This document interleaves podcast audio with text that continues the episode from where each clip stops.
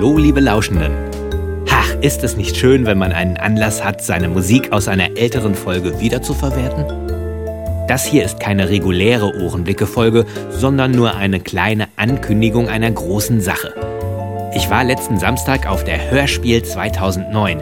Das ist ein großes Familientreffen von Hörspielmachern, Labels, Sprechern, Autoren und Fans. Für mich aber war es auch eine Reise in meine Kindheit. Ich habe einigen meiner Helden zum ersten Mal leibhaftig gegenübergestanden. Zum Beispiel dem folgenden, auch wenn er für mich kein Hörspielheld, sondern eher ein Fernsehheld war. Oder besser gesagt, gleich mehrere. Na gut, Silas war halt ein unheimlicher Erfolg. Tim Thaler davor mit Tommy Orner auch. Und das setzte sich dann fort mit Jack Holborn und den anderen Serien. Ich habe meine Schule weitergemacht, habe mein Abitur irgendwie gemacht, wollte grundsätzlich nach den Serien auch gar nicht Schauspieler werden und habe nach dem Abitur, nachdem Anna im Prinzip so als Anschluss direkt kam und ich mir überlegt habe, Bundeswehr wollte ich eigentlich erstmal gar nicht gehen, habe dann eben Anna nochmal gespielt und dass das nun so ein, wieder so ein Erfolg wurde, konnte ja auch keiner ahnen.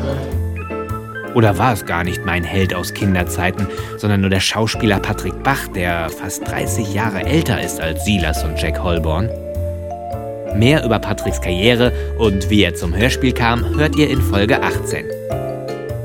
Ebenfalls älter geworden, aber immer noch aktiv, ist dieser Zeitgenosse. Ich muss ehrlich gestehen, ich mache immer noch am liebsten ein schönes altes Radiohörspiel mit allen Kollegen zusammen im geruhsamen äh, etwas, ich bin jetzt auch ein bisschen älter, im geruhsamen Rahmen und dann das kommt immer noch das Schönste bei raus. Aber das andere macht man auch. Wie gesagt, das gehört zum Beruf. Na, habt ihr ihn erkannt?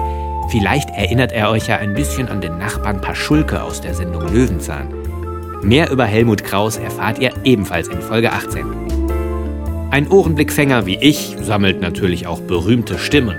Und mir lief da ein Kerl über den Weg, dessen Stimme mir irgendwie bekannt vorkam. Ja, ich glaube, meine Stimme ist bekannt als ein kleiner gelber Schwamm aus dem Kinderfernsehen. Dabei war der Typ gar nicht klein und gelb. In Folge 18 wird er euch mehr über sich erzählen und dass er neben SpongeBob noch vielen anderen Figuren seine markante Stimme leiht. Verschiedene Charaktere zu sprechen, das hat sich Stefan Kaminski zum Markenzeichen gemacht. Bei diesem Interview wusste ich manchmal nicht, ob ich gerade mit dem Schauspieler spreche oder mit einer seiner Figuren. Der Affe als solcher würde pur so klingen.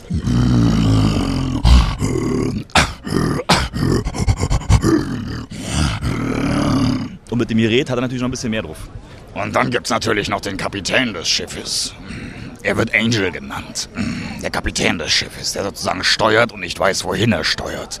Weil Denheim, der andere, also der Regisseur des Films, der also einen Katastrophenfilm drehen will, mit einer schönen Frau und dem Affen, führt alle mit dieser Schiffsreise ins Ungewisse.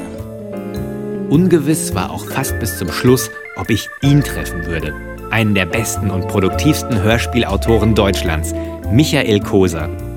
Aber dann traf ich ihn doch und war ganz schön nervös. Wir sprachen natürlich auch über seine Beziehung zu dem berühmtesten Wissenschaftler und Amateurkriminologen der Geschichte, zumindest der Hörspielgeschichte.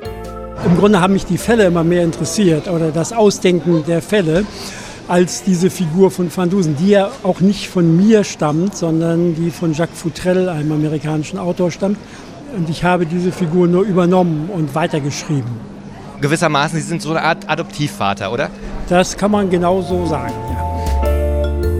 Es war ein Tag voller unvergesslicher Begegnungen und vieler Glücksmomente.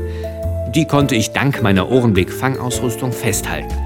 Die schönsten dieser Momente möchte ich mit euch teilen. Und nicht nur das. Ich bin für euch betteln gegangen und habe ein paar Hörspiel-CDs eingesackt. Und die könnt ihr gewinnen.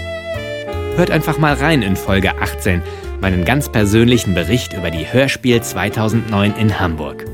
In Kürze in diesem Podcast unter Hey, dein Spruch? www.ohrenblicke.de Wir hören uns. Tschüss.